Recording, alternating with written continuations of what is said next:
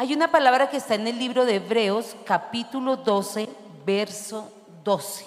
Y la palabra dice, por lo cual, levantad las manos caídas y las rodillas paralizadas. Y haced sendas derechas para vuestros pies, para que lo cojo no salga del camino, sino que sea sanado. Amén. Y si uno mira el título, yo no sé si ustedes los que tienen Biblia, el título dice, los que rechazan la gracia de Dios. Y a mí siempre me gusta leer antes y después para saber el contexto de esta palabra. Y esto me lleva a entender algo. Hay personas que ahora renuevan lo físico, ¿cierto? Hay personas que ya no les gustó la nariz y ¿qué hacen? Van y se la mandan cambiar. Hay personas que ya no les gusta cómo se ven o cómo están y ya renuevan toda la parte física, ¿sí o no? Una hay gente que mira y ya no las conoce. Hay maneras de renovar también o un maquillaje o el color del cabello, o las uñas, o tú puedes cambiar, inclusive renovar el marido. Ya ahorita es fácil separarse. Ya no me gustó, ya no pudimos, ya no nos aguantamos. ¿Y qué hacemos? La fácil, separarnos. Eso es renovar. Ahora renovamos nuestras casas, renovamos el carro, renovamos una cantidad de cosas. Pero aquí la palabra me enseña algo, es que tenemos aún que pensar que cuando las cosas se repiten una y una y otra vez, hay algo que yo tengo que entender que tengo que cambiar, no en el exterior, sino en el interior. Cuando a mí la iglesia no me sirve, ¿qué hago? Me voy a otra iglesia. Uno dice, no, aquí no me gustó, la alabanza no me gusta, o el predicador no me gusta, o las personas no me gustan, o me miraron bien o me miraron mal y pedimos cambiar. Yo he entendido algo en este tiempo. Dios quiere cambiar nuestro interior para que se vea exteriorizado todo lo que hacemos. Yo no sé qué está haciendo Dios conmigo, yo no sé, pero llevo momentos en que hay tanta carga que yo le digo a Dios, bueno, ¿tú qué más quieres? Y, Él en estos me decía, Janet, tu interior, ¿cómo estás? Y ya vimos la semana pasada que hablamos del quebrantamiento, ¿cierto? Cuando viene el quebrantamiento, tú te muestras a Dios tal y como estás. Yo no sé si tú lo has hecho. Yo por lo menos le he dicho a Dios, ya no puedo más, ¿qué vamos a hacer? ¿Cómo vas a hacer conmigo? ¿Qué tengo que cambiar? ¿Qué renuevo? Entonces uno dice, yo podría pensar, no lo he pensado. Digo, no, pues yo me y ya, se acaba todo, ¿cierto? Pero se cumplió el propósito de Dios hice lo que Dios me mandó hacer. Entonces uno dice, no, ni con quitarme la vida es suficiente. Porque Dios que quiere, y mira, y lo vamos a aprender hoy a través de, dos fundamentos que están en Romanos, capítulo 12, verso 2. Y, es lo que yo oraba ahorita, no nos conformemos a este siglo. ¿Sabe que muchas veces nos hemos conformado con lo que somos hasta el día de hoy? No, pero yo estoy bien. Seguro que estás bien, seguro que ese era lo que Dios hizo de ti. Si la palabra me enseña que Dios nos hizo a su imagen y semejanza, yo la verdad no estoy conforme conmigo. No estoy conforme porque me falta muchísimo. Me falta tener esa paz que sobrepasa todo entendimiento. Me falta quitarme todo ese entenebrecimiento que el enemigo ha querido colocar en medio de mí para no comprender la palabra de Dios. Y mira que dice, no os conforméis a ese siglo, sino transformaos por medio de la renovación de vuestro entendimiento. Te pregunto algo, ¿quién entiende las cosas de Dios? ¿Quién las entiende? ¿Cierto que a veces es difícil? Yo veo mi vida cristiana desde el año 92 que me convertí, y si miramos ahorita son casi 8 años y 24, 32 años. Y aún me falta mucho. Y yo digo en 32 años y no he entendido el propósito aún. ¿Qué quiere Dios conmigo? Y entonces cuando yo veo esto, sino transformados por medio de la renovación de vuestro entendimiento, y dice, para que comprobéis cuál sea la buena voluntad de Dios, agradable y perfecta.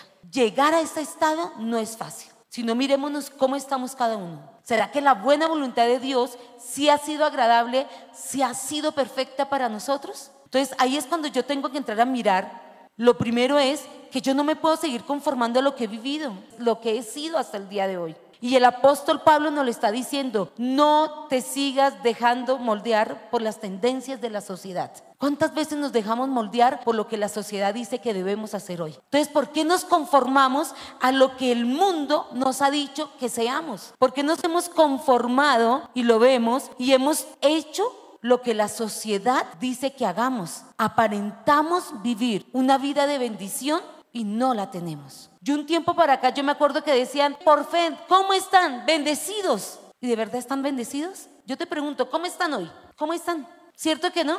Por fe, por fe, hermanitos. ¿Están bendecidos? Amén, amén. Esa es una mentira. ¿Por qué decimos mentiras si el padre de mentira quién es?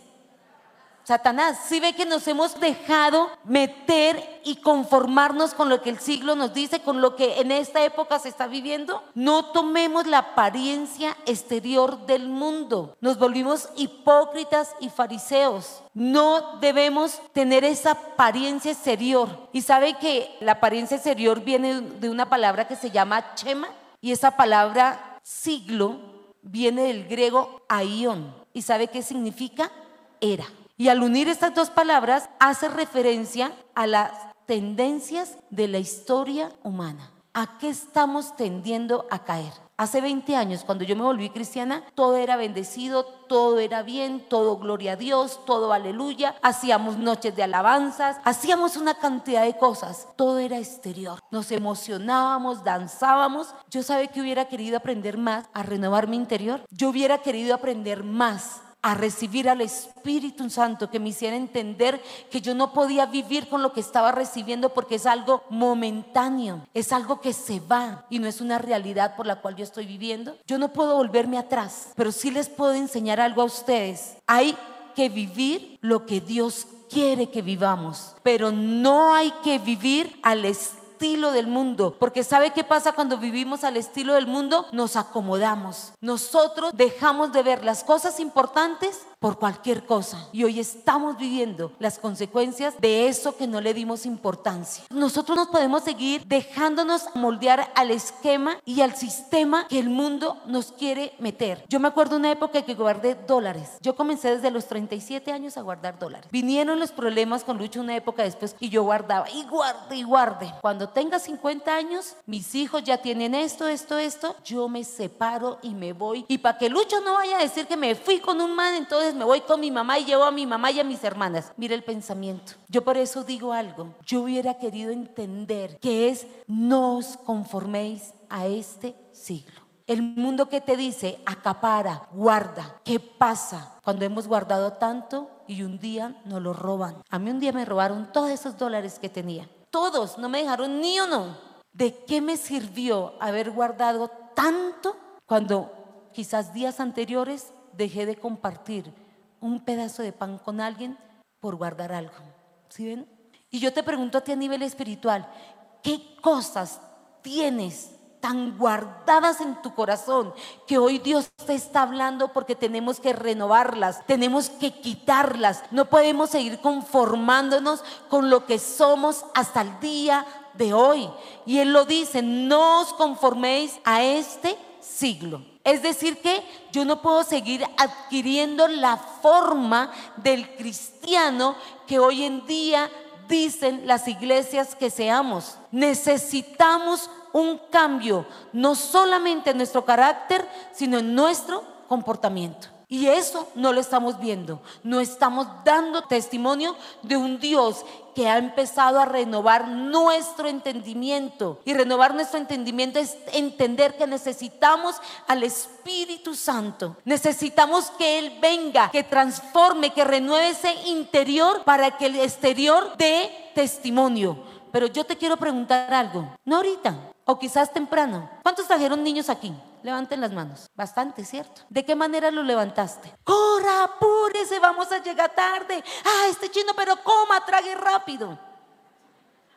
Eso no es, yo lo hacía. Pero es que usted mire, voy a llegar tarde y hoy me toca servir. ¿Sí o no? Queremos agradar al mundo. ¿Sabe qué está haciendo Dios en este tiempo? Y lo veo en la segunda parte que Él dice, sino transformados por medio de la renovación de nuestro entendimiento. ¿Sabe que la palabra metamorfo significa cambiar de forma? Y se refiere a una transformación o a un cambio interior. ¿Y sabe qué incluye esto? ¿Quién eres tú? Yo no sé Dios qué hace conmigo, pero yo siempre trato de ser sincera porque siempre he dicho que uno no puede, cuando aprendí lo que dice en Juan 8:44, que yo no tengo por qué decir mentiras. Y yo les digo algo, no sé si a ustedes les pasa, a mí me pasa. Hay veces que damos un testimonio, pero tan mal a causa de las circunstancias que estamos viviendo. Manoteamos, gritamos, maldecimos. ¿Quién eres? ¿Tú te has puesto a pensar por qué yo no puedo cambiar? ¿Tú te has puesto a pensar por qué ando de mal genio? ¿Por qué grito? ¿Por qué todo el tiempo paro amargada? ¿Por qué el tiempo paro amargado? Eso es lo que dice esta palabra. Pablo aquí nos estaba diciendo, renovemos esa parte interna humana, pero ¿sabe a través de qué debemos de renovarla? Del Espíritu Santo. Yo no sé si ustedes están cansados de ustedes, pero yo mucho tiempo estuve cansada de mí porque nunca di testimonio, porque aparentaba, porque vivía bajo la fachada de que o soy pastora o soy cristiana. Y de verdad la mejor manera de evitar que nos conformemos a este siglo no es intentar ser diferente al resto del mundo. ¿Sabe qué es? Es ser como Cristo. Y eso nos falta mucho. ¿Por qué nos falta mucho? Porque yo por lo menos me falta lograr cambiar mi conducta exterior. Porque a veces grito, porque a veces no escucho, porque soy tan acelerada que creo que yo tengo la razón. Y ustedes no saben todo lo que me ha tocado pedirle a Dios que me ayude a entender que tengo que cambiar mi interior. Porque cuando se me pierden cosas, yo lo primero que digo, bueno, Dios, ¿qué más quieres hacer conmigo? Mire, hoy tengo quebrantado mi corazón porque le clamo tanto a Dios que cambie mi interior, porque a veces no doy testimonio, porque a veces eso que está por dentro de mí se exterioriza y empiezo a mirar mal, a hablar feo pero lo bueno es que he logrado cambiar muchas cosas y tuve que llegar a vivir una situación de soledad para entenderlo. Y vea, yo quisiera meterme como en el cerebro de ustedes y decirles, arrepiéntasen, vuélvasen a Dios, volvámonos a Dios. Yo hubiera querido que, y es culpa mía porque no le pedí a Dios que Él comenzara a transformar mi vida interior. Yo no le pedí a Él que renovara mi entendimiento, no lo entendía. Y Dios ha previsto la transformación del cristiano mediante la renovación de nuestro entendimiento. ¿Para qué? Porque yo no puedo seguir siendo la noguera. Yo siempre les he hablado que a nosotros nos dicen las nogueras. Y las nogueras somos fuertes, las nogueras somos duras. ¿De qué me sirvió ser fuerte y dura si no entendí lo que Dios un día quiso hablarme y decirme? ¿Sabe qué? ¿De qué nos sirve la arrogancia? ¿De qué nos sirve la altivez? ¿De qué nos sirve decir, ah, es que yo tengo y yo lo puedo? De nada. Y lo que Dios quiere en este tiempo es que aceptemos los pensamientos de Dios en nuestras vidas. Y es difícil, es complicado, porque cuando tú has hecho y programado tu vida y llegas a esas alturas, pues yo lo digo a mi edad y yo le hablo a los jóvenes, que esperan para ser cambiados y transformados por medio del Espíritu Santo? Yo le hablo a esas mujeres que aún no han pasado los 50 años y que quizás tienen problemas en sus hogares, que esperan para rendirse a Dios. Y a ustedes varones, ¿Qué esperan para entregar esa dureza que hay dentro de ustedes que no les permite tener una mente renovada, transformada? Y mire que la palabra lo dice, no os conforméis a este siglo, sino transformados por medio de la renovación de nuestro entendimiento, para que comprobéis cuál sea la buena voluntad de Dios.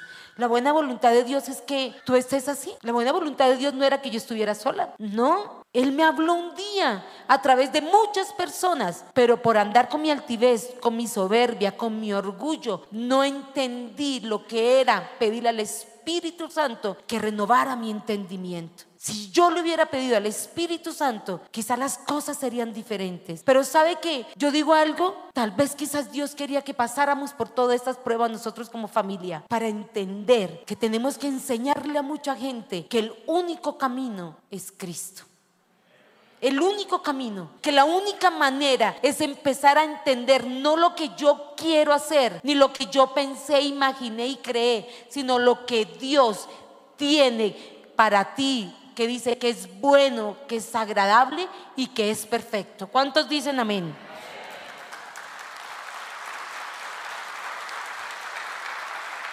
¿Qué debemos hacer? Sujetarnos al propósito de Dios. Permitir que el plan de Dios sea el plan nuestro. ¿Sabe? Dios obra de adentro hacia afuera. Y muchos hemos sido hipócritas y fariseos.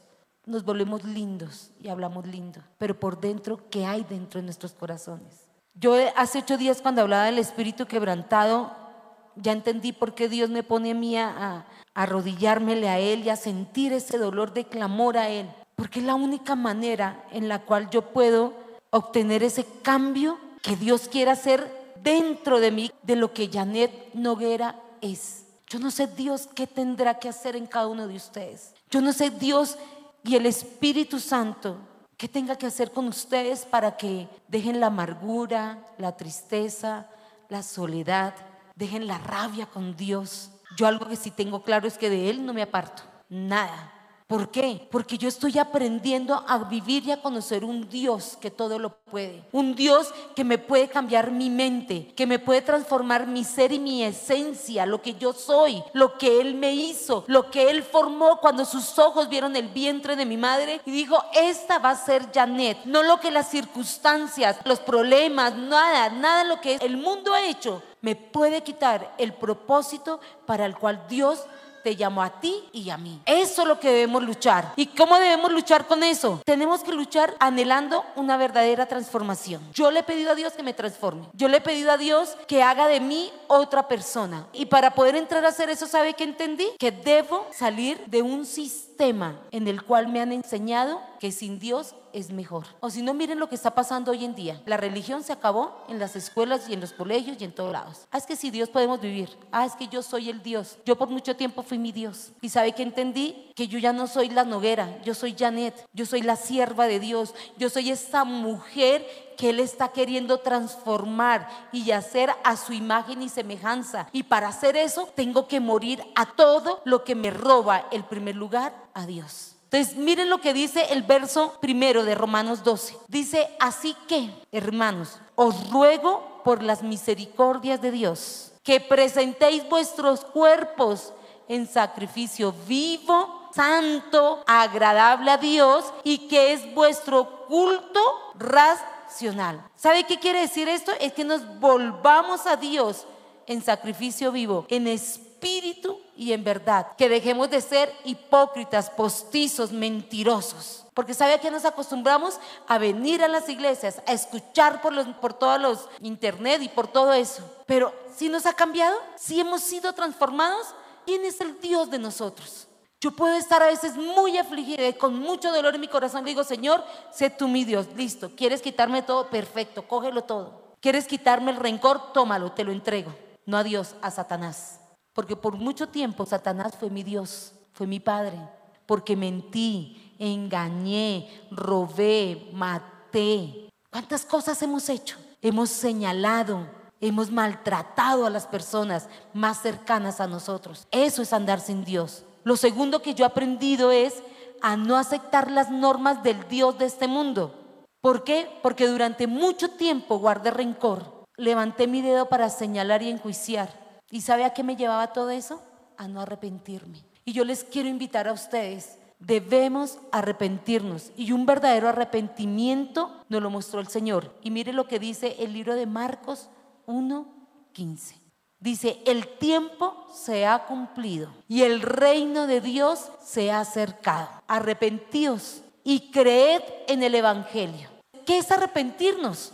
Yo por mucho tiempo lloré, boté lágrimas, perdóname Dios, no lo vuelvo a hacer, pero salía y estaba gritando a mis hijos, perdóname Señor y estaba maltratando a Lucha, perdóname Señor y estaba haciendo eso. ¿Sabe para mí qué es arrepentimiento ahora? Es cambiar mi opinión acerca de las cosas que escucho y que veo. Cuando yo ya empiezo a gritar y cuando yo ya empiezo, Lucho me decía a mí, ¿por qué me estás mirando feo? Y cuando yo le empiezo a mirar feo es porque ya hay algo que me incomoda y por un tiempo era hipócrita y me quedaba callada y no decía nada, pero con mi mente, eso sí, mejor dicho, que no le decía. Ya ahora dejé la mentira, ¿cierto? Porque pensaba cosas que no eran. Y eso lo aprendí desde el año 14. Y ahora digo, no, tengo que decir siempre la verdad, entonces suelto todo lo que hay. ¿Qué hay dentro de mí?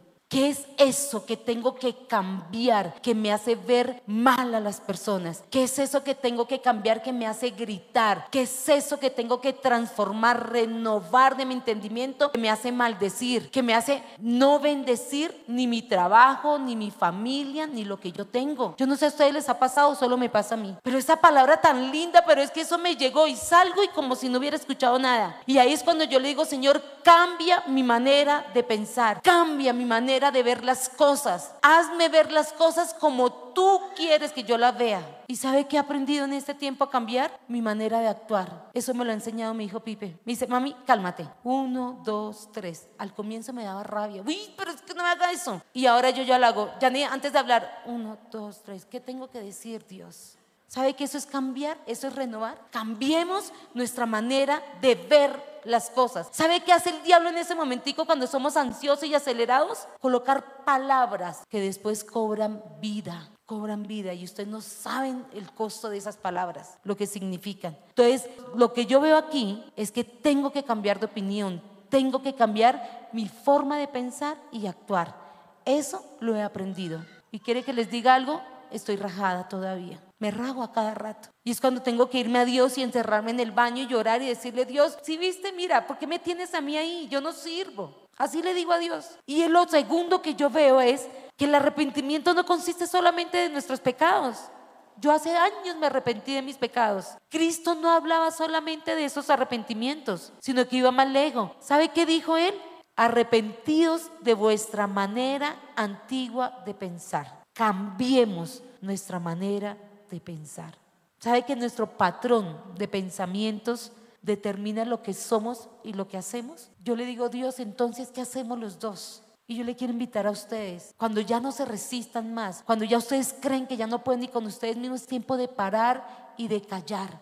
Callemos ante Dios, arrodillémonos delante de Él y dámosle a Él que nos haga entender. Por eso dice nuestro entendimiento. ¿Y sabe por qué lo dice? Viene lo tercero de esta palabra que está en Romanos 12, dice, para que comprobéis cuál sea la buena voluntad de Dios agradable y perfecta. Cuando yo logro renovar mi entendimiento, está relacionada con la comprobación de la voluntad de Dios. Y la voluntad de Dios siempre me ha dicho que es buena, que es agradable y que es perfecta. Y entonces la manera de impedir de que seamos conformados al molde del mundo es cuando procuramos que todas las áreas de nuestras vidas sean sometidas a la voluntad de Dios. Y ahí es donde fallamos, por lo menos yo. Tengo que empezar a ser moldeada por la voluntad de Dios y esa voluntad de Dios siempre será buena, agradable y perfecta. Y yo quiero compartirles una palabra que, que, a mí me ayuda mucho porque la transformación de la mente no es fácil, es un proceso. Es un proceso. Mire lo que está 2 Corintios 4:4. Dice, en los cuales el Dios de este siglo. ¿Y quién es el Dios de este siglo? Satanás, ¿cierto? Dice, cegó el entendimiento de los incrédulos. ¿Qué cegó? Pero ¿cómo así? Pero si yo creo en Dios. Pero mire lo que dice más adelante. Para que no le resplandezca la luz del Evangelio de la gloria de Cristo el cual es a imagen de Dios. Tremenda palabra, ¿no? Esa palabra no hay que explicarla, es clarita. Eso es lo que Pablo nos está diciendo, que renovemos la mente y si yo renuevo mi mente, transformará mi vida y ¿sabe qué va a producir? Una adoración a Dios una adoración a Dios. Cuando yo esté pasando por cualquier circunstancia, yo estoy diciéndole, bueno Dios, ¿qué hacemos? A ver, dime qué hago. Me voy a Él y le digo, Señor, me he equivocado. Lo bueno de Dios es que sus misericordias son nuevas cada mañana. Yo no sé qué quieres tú que Dios haga hoy en tu vida y en tu espíritu. Y voy a mostrarle tres personas para terminar. Y quiero comprobarles a través de la palabra que ocurrió con ellos. Que después de llevar un largo periodo en medio del lodo, en medio de la inmundicia, en medio de todas sus circunstancias, ¿sabe qué lograron hacer? Arrepentirse. Y uno fue el hijo pródigo. ¿Se acuerdan del hijo pródigo? Yo les dejo de tarea, léanlo. Eso está en el libro de Lucas, capítulo 15, verso 11 a 32. Para él fue muy fácil pedir su herencia e irse, ¿sí o no? Me cansé, me voy, me separo, ya no aguanto más. Esa mujer es cantaletosa, ese hombre es mujeriego, ah, esos hijos drogadictos. Solución, echarlos, separarse e irse. La fácil, ¿cierto? Pero ¿qué le pasó a este hijo pródigo? Regresar, ¿qué fue? Difícil cuando ya vio que los empleados y se, acordó que en su casa los empleados comían mejor que el que hizo, ahí vuelve en sí, ahí se arrepiente. Y gracias al arrepentimiento que hizo, confesó su pecado. Y él no se puso, es que adulteré, es que robé. Digo, no, he pecado contra el cielo y contra ti. Ese es un verdadero arrepentimiento. ¿Cuántos aquí han confesado que han sido adúlteros? Muchos, ¿cierto? ¿Cuántos han confesado que han sido ladrones? Todos los montamos. ¿Cuántos han confesado mentirosos? Muchos. Ajá, ¿y qué pasa en tu entendimiento? ¿Qué hay dentro de ti que no te impide cambiar? Y este hijo pródigo, ¿qué pasó cuando logró volver a su casa? Abandona el mundo y empezó a tener un compromiso total en su vida. Dijo, me devuelvo a mi casa, prefiero empezar de abajo. El solo hecho de arrepentirse, reconocer la maldad de su corazón, ¿qué hizo? le pusieron el manto de cobertura del Padre, el anillo de compromiso y las sandalias del Evangelio. Tremendo, ¿cierto? Eso es lo que yo veo con el hijo pródigo. Lo siguiente que yo veo es con el rey Manasés. ¿Se acuerdan del rey Manasés? Eso está en Segunda de Crónicas, capítulo 33, verso del 5 a 6. Mire lo que hizo este hombre, eso sí se los voy a leer. Edificó a sí mismo altares a todo el ejército de los cielos en los dos atrios de la casa de Jehová. Y pasó sus hijos por fuego en el valle del higo de Inón y observaba los tiempos miraba en agüeros, era dado a las adivinaciones y consultaba divinos y encantadores. Se excedió en hacer lo malo ante los ojos de Jehová hasta encender su ira. Por esto fue llevado a Babilonia. Su gran problema fue haberse sumergido en las profundidades de las cosas del mundo y de Satanás. ¿Cuántos de nosotros estamos sometidos a lo que el mundo dice? Estamos sujetos a esos pensamientos perversos. Muchos, ¿cierto? Y yo veo aquí en el verso 10 y 13 del mismo Segunda de Crónicas lo que él hizo. Dice, y habló Jehová a Manasés y a su pueblo, mas ellos no escucharon. Por lo cual Jehová trajo contra ellos los generales del ejército del rey de los asirios, los cuales aprisionaron con grillos a Manasés y atados con cadenas lo llevaron a Babilonia. Mas luego que fue puesto en angustia, mire lo que dice, oró a Jehová su Dios, humillado grandemente en la presencia de Dios y de, sus padres, y habiendo orado a él, fue atendido, pues Dios oyó su oración y lo restauró a Jerusalén, a su reino. Entonces reconoció Manasés que Jehová era Dios. Qué tremendo. ¿Hay oportunidad para nosotros? ¿Sí o no?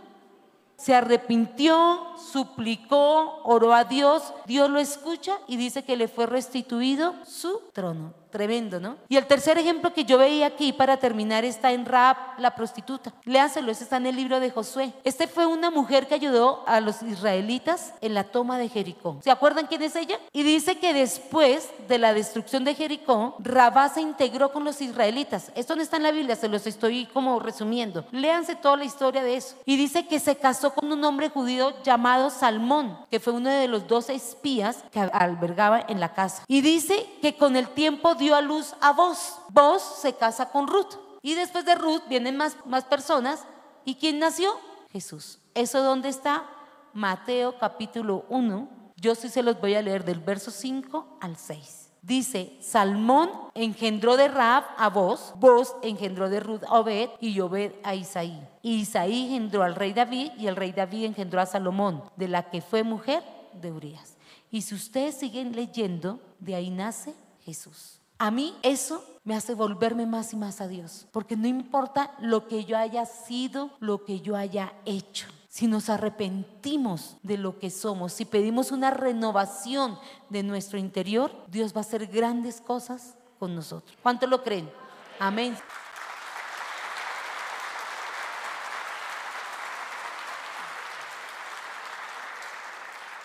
En este tiempo pienso que el poder de Dios va a ir delante de nosotros.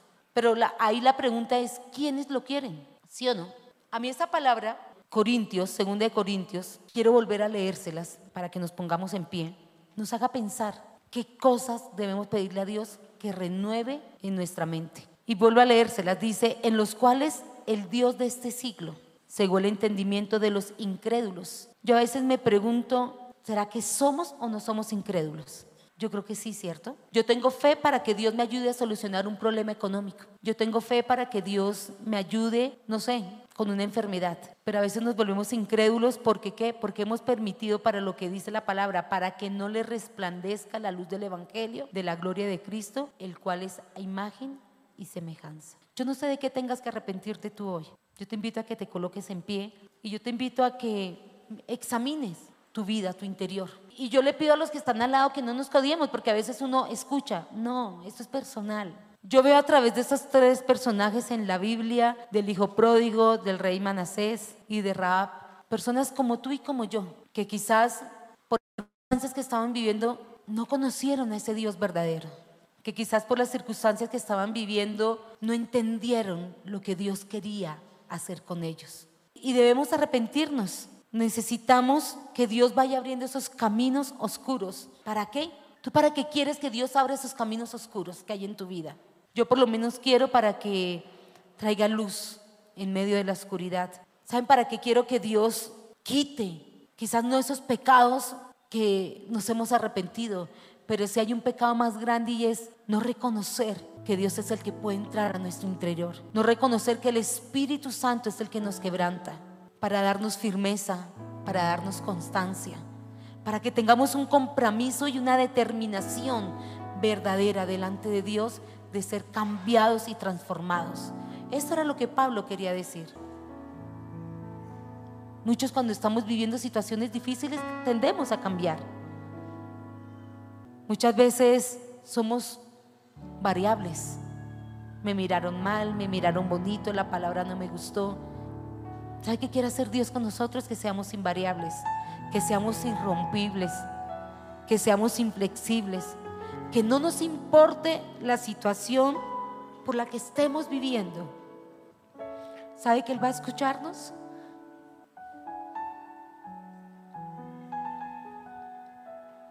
Yo sé que Él va a cumplir su promesa. Él dijo que en la última hora nos salvaría. Y yo le creo a Él. Perdón por quebrantarme, pero yo solo espero en Él. Yo sí quisiera que, que ustedes se volvieran a Dios con todo el corazón antes de que les vengan cosas duras, antes de que les vengan circunstancias en las cuales se sientan afligidos. Yo quiero que cierren sus ojos y miren qué hay en su interior. Miren qué cosas no les han entregado a Dios. ¿Cuántas veces Dios te dijo, cambia, no hagas eso? No odies, no maltrates, no humilles. Deja la soberbia, deja la altivez. Pero como éramos los duros, como teníamos una posición muchas veces, no entendemos lo que Dios quiere hacer en nuestras vidas. Padre, hoy estamos aquí, tu iglesia, Señor. Hoy queremos pedirte perdón, Dios. Padre, yo quiero creer esa palabra que tú nos diste, Señor, en el último momento, Dios. Ayuda a cambiar mi interior, Señor. Padre, cambia. Pon dulzura en nuestros labios, Señor. Renueva nuestro entendimiento, Señor. Así como lo dice tu palabra, Señor. Tú eres el único que cambias. Tú eres el único que transformas, Señor. Hoy estamos aquí, Dios, porque queremos conocerte. Anhelamos tu presencia en medio de nuestras vidas, Dios. Anhelamos esa verdadera transformación de tu Espíritu Santo. Señor, hoy queremos entender por cuál camino nos quieres llevar, Señor. Hoy queremos entender por dónde quieres que andemos, Padre. Hoy queremos, Señor, aceptar tu buena, tu perfecta tu agradable voluntad en nuestras vidas. Padre, hoy estamos aquí porque te necesitamos, Dios. Quita todo odio, quita todo juicio, Señor. Quita todo señalamiento, toda deshonra que hay en nuestras vidas, Dios. Quita todo dedo señalador para con nosotros, Dios. Padre, que tu ira sea detenida, Señor. Y eso solo lo puedes hacer tú. Padre, que muchos nos podamos volver a ti, a reconocerte como nuestro Señor, Padre. Hoy te pedimos, Espíritu Santo, que tú ministres, que tú toques cada persona que se encuentra en este lugar y aún cada persona que nos escucha a través de las redes sociales, Dios. Tú realmente nos conoces. Tú sabes lo que hay dentro de nosotros, Dios. Padre, habrá algo difícil para ti, Señor pedimos, Espíritu Santo, que tú nos transformes, que tú nos cambies, Dios. Hoy, Señor, queremos entender tu llamado, Dios. Queremos volvernos a ti, porque sabes que contra ti solamente hemos fallado, Dios. Tú dices que hay un único mandamiento, amarte a ti y amar a nuestro prójimo, Dios. Enséñanos a amar a esos que nos han dañado. Enséñanos a amar a aquellas personas que nos han herido, Dios. Enséñanos, Señor, a ver con tus ojos de misericordia y no con nuestras miradas de maldad. Miradas que hacen daño, que corroen, Dios, y que no muestran ni dan testimonio de ti. Padre, hoy te pido, Señor, así como lo dices en el libro de Ezequiel, capítulo 16, verso 16,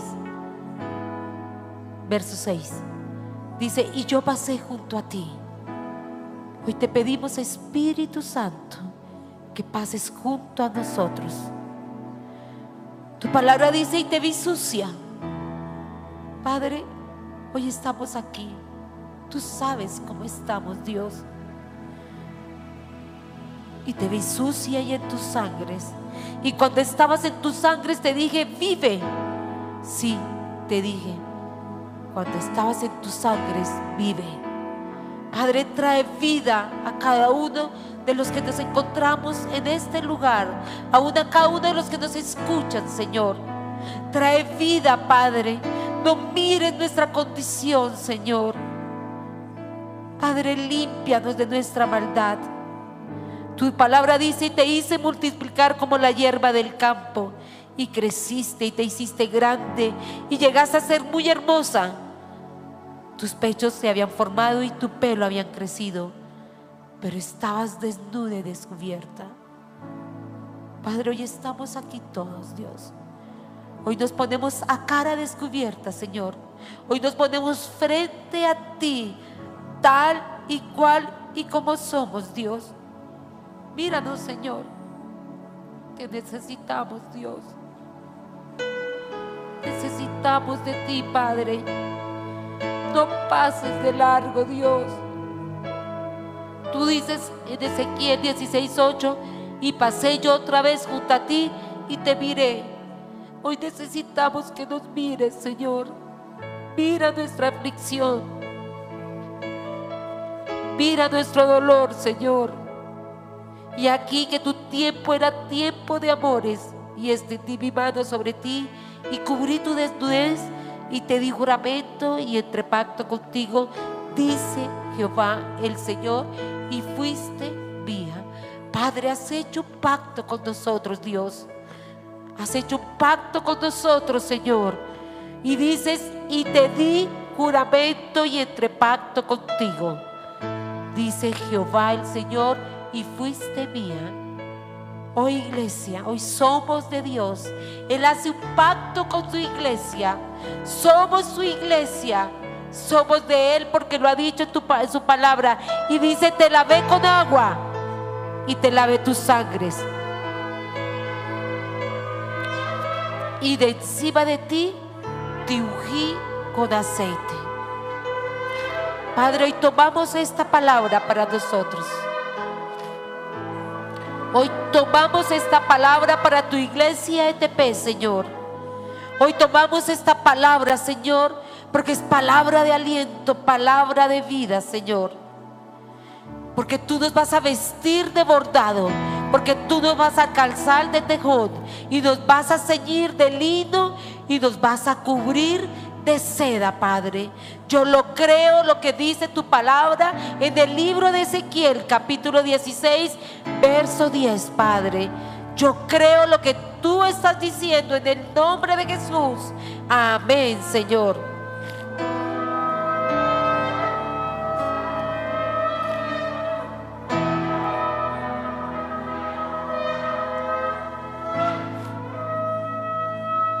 Hoy vas a decirle al Señor, Señor, no pases de largo.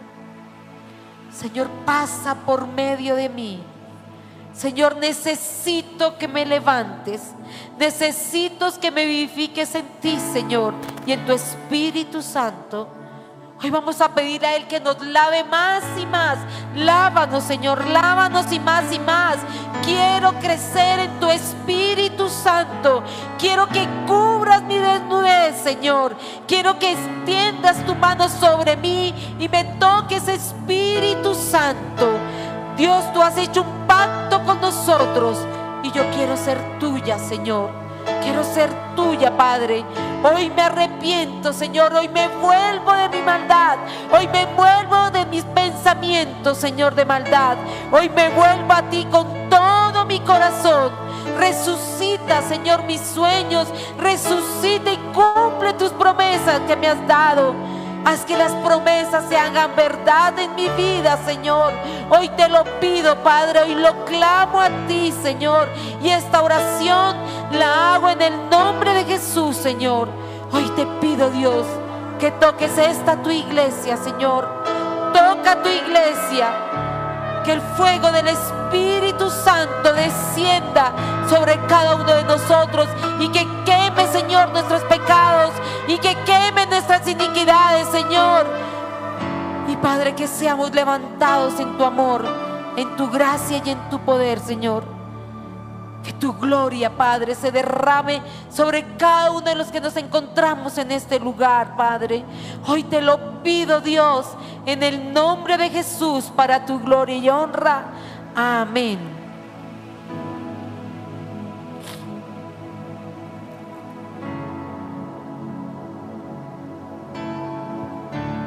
Levanta tus manos, iglesia, y vamos a decir, mi deseo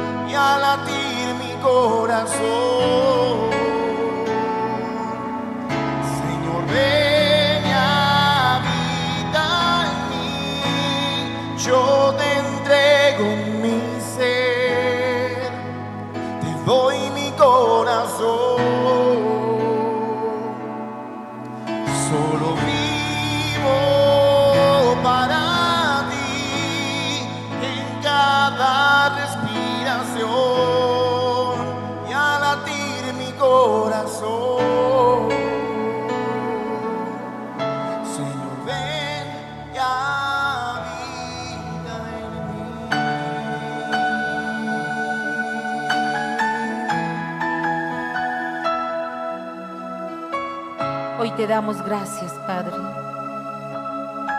Y te pedimos, Señor, que lo que tú has colocado hoy en medio de nuestras vidas, Señor, tú lo culmines, Señor, en este tiempo. Coloca un sello de protección alrededor de nuestras vidas, Dios. Y que tu Espíritu Santo fluya en medio de nuestras vidas. Padre, renueva nuestra mente, Señor Queremos tener la mente de Cristo, Padre, en nuestras vidas. Padre, queremos ser como tú, no como nosotros hemos sido siempre.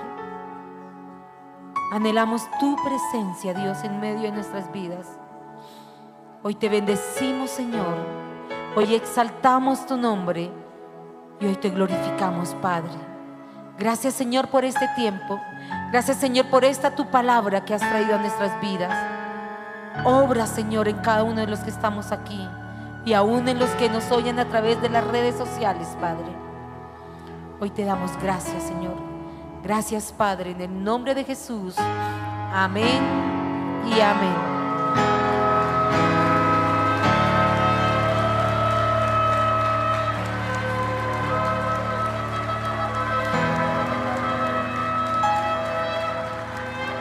Bueno, iglesia, vamos a pedirle al Señor que sea bendiciendo esta semana, trayendo respuestas oportunas y concediéndonos cada petición del corazón. Él es el único que lo hace, amén. Padre, hoy te damos gracias por esta tu iglesia, Señor. Padre, hoy te pedimos, Señor, que nos bendigas, Dios. Hoy te pedimos, Dios, que tu palabra sea viva y eficaz en cada uno de nosotros, Padre, y que cumpla el propósito para el cual la mandaste y que tu Espíritu Santo nos guíe a toda verdad, Señor. Hoy te damos gracias, Señor. Y hoy te pedimos, Padre, que tú bendigas nuestro entrar y nuestro salir desde hoy y para siempre, Padre. En el nombre de Jesús, amén y amén. Que Dios les bendiga y que Dios les guarde.